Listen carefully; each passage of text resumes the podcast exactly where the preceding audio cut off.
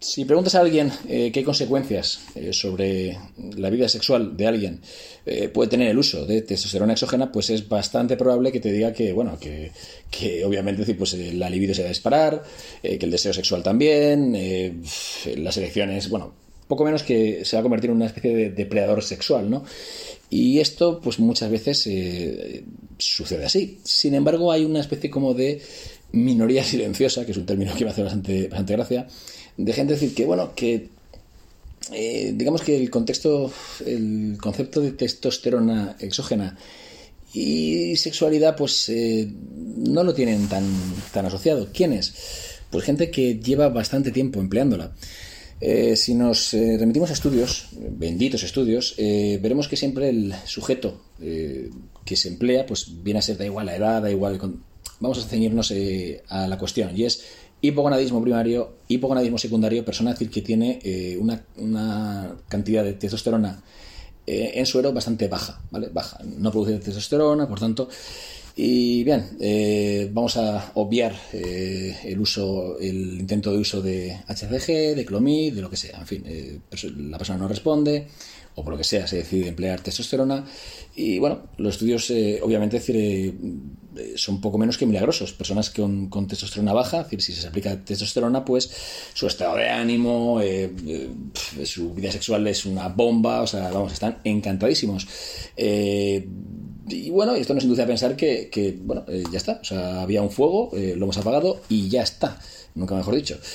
lo del fuego. Pero bueno, eh, sin embargo, estos estudios la mayoría de veces eh, son a corto plazo. Cuando uno empieza a indagar un poquito en el mundo del TRT, de gente decir que, emplea testosterona durante años y años, eh, llega a una conclusión parecida que la que podríamos extraer de muchas personas que emplean testosterona en ciclos, comúnmente decir en ciclos de rendimiento, esto es eh, anabólicos mezclados con testosterona, eh, en fin, pues ya sea en culturismo, ya sea en ciclismo, me da igual, pero digamos que emplean ese tipo de compuestos, eh, ya sea en Blast Cruise, ya sea en TRT mezclado con, o ya sea, da igual, da igual, da igual, o gente decir que no para nunca, ¿no? O, gente que al revés, que hace sus tres meses, para tres meses, da igual.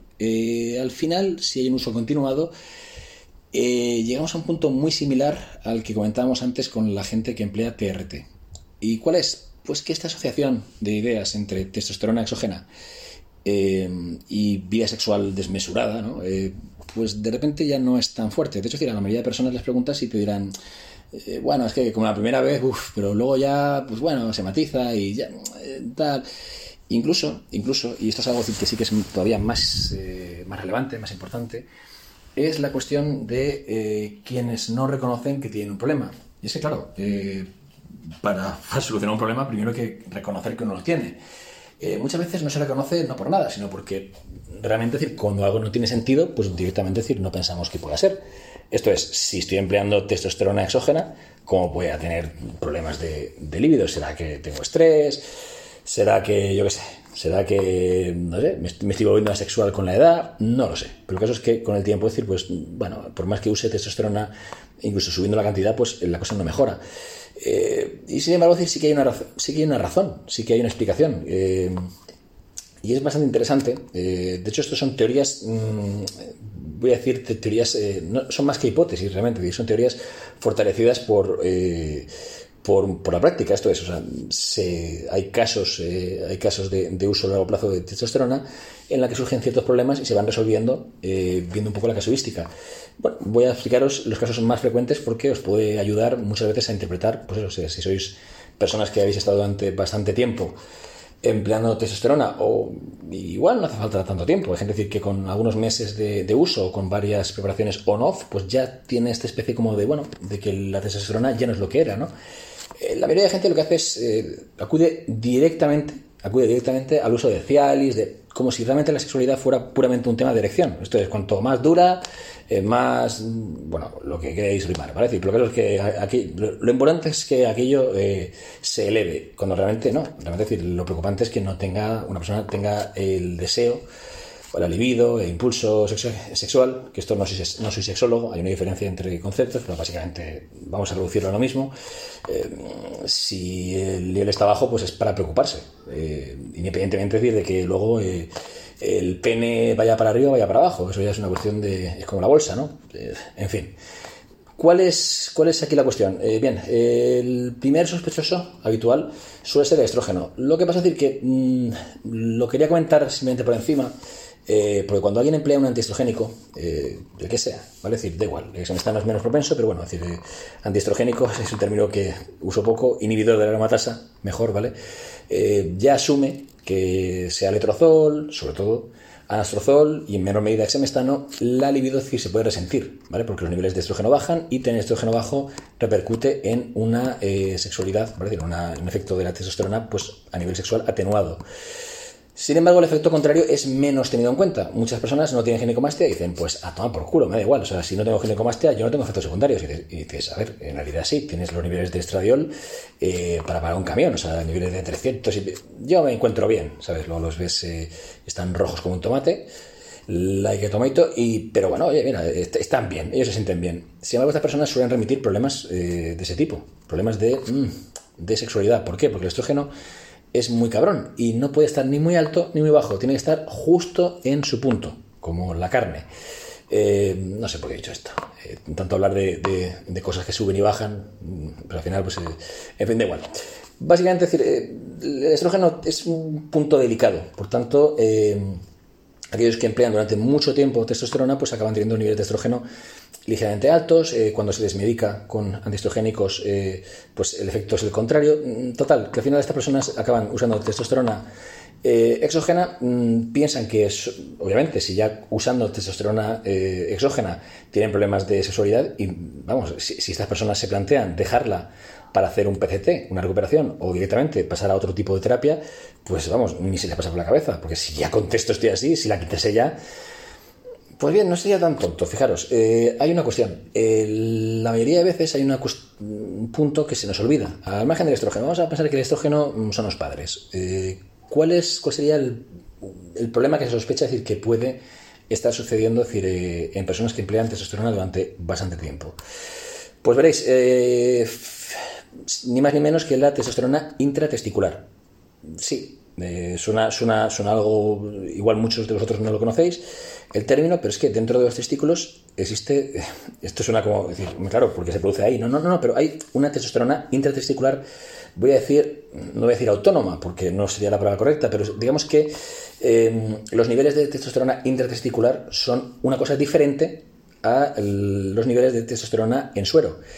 Tanto es así que se habla de, entre 40 eh, y 200 veces eh, superior los niveles de testosterona eh, en testículo, obviamente decir hablamos de densidad, ¿no? O sea, de, cuánta texto hay en cada, ¿no? no imagines, bueno, pues los, testículos básicamente llenos de testosterona y, ¿sabes? Porque básicamente sería, sería algo así. Pero realmente decir, hay una cantidad enorme de testosterona intratesticular. Y claro, eh, cuando estamos eh, produciendo nosotros de manera natural eh, testosterona, pues los testículos son, digamos, un camino solo de salida, no es de, este, de entrada y salida. Cuando producimos testosterona, la producimos y, digamos, Estoy simplificando mucho, ¿vale? pero básicamente el camino es testículo al exterior. Si nosotros aplicamos testosterona endógena, lo que estamos haciendo es producir, sea mediante atrofia, pero en todo caso, decir, eh, estamos produciendo decir, que los testículos dejen de producir testosterona. Con lo cual, los niveles de testosterona intratesticular, ¿vale? pues descienden. Uno puede pensar, bueno, pero la testosterona que he inyectado va a acabar llegando a los testículos. Pues no, repito la idea, eh, los testículos es un camino solamente de salida, no de salida y entrada. Por tanto, los niveles de eh, testosterona intratesticular, da igual cuán alto, cuán alto sea tu nivel de testosterona total o libre, eh, va a estar bajo. Va a estar bajo hasta el punto de decir que puede llegar a niveles realmente marcadamente muy bajos. Y esto es una explicación eh, que, bueno, se intuía que podría ir por ahí, pero es bastante más complejo, porque al bajar la, testosterona intratesticular, los niveles de, 11 oxoandrógenos, decir que es un término eh, cuyo, digamos, cuyos efectos todavía no se saben exactamente cómo funcionan al 100%, eh, ya que, se, digamos, su producción es suprarrenal y demás. Total, para simplificar bastante un poco la cuestión.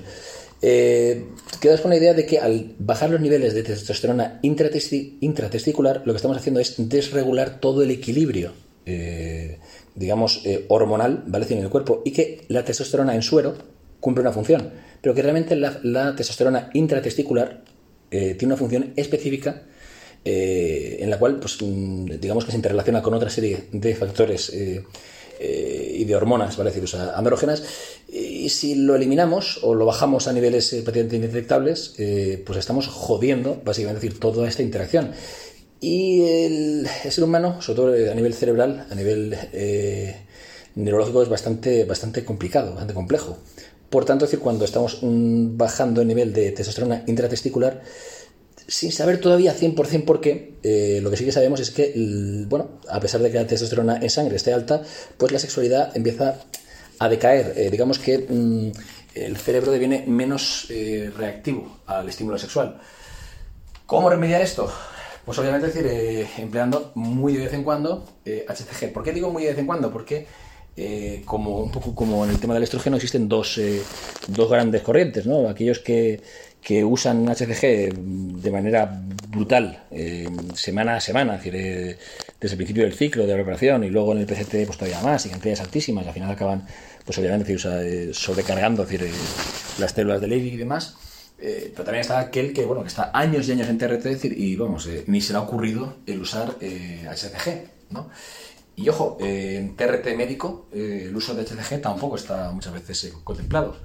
Pues bueno, que sepáis que sencillamente con eh, algún uso puntual, de, y depende de la persona, habrá que hacer un uso u otro, pero realmente ese uso puntual de HCG en personas que están empleando testosterona mm, podría solventar todos los problemas. Y realmente esa testosterona que se está empleando volvería a ser exactamente igual de funcional, igual de, vamos, nos pondría igual de nos pondría otra vez eh, alegres, ¿vale? Decir, o sea, de igual forma que al principio. Y ya veis, al final eh, ni es una cuestión de Viagra, ni de Cialis, ni de es que me hago viejo, ni de estrés, ni nada. Es sencillamente, pues, yo qué sé, manda huevos.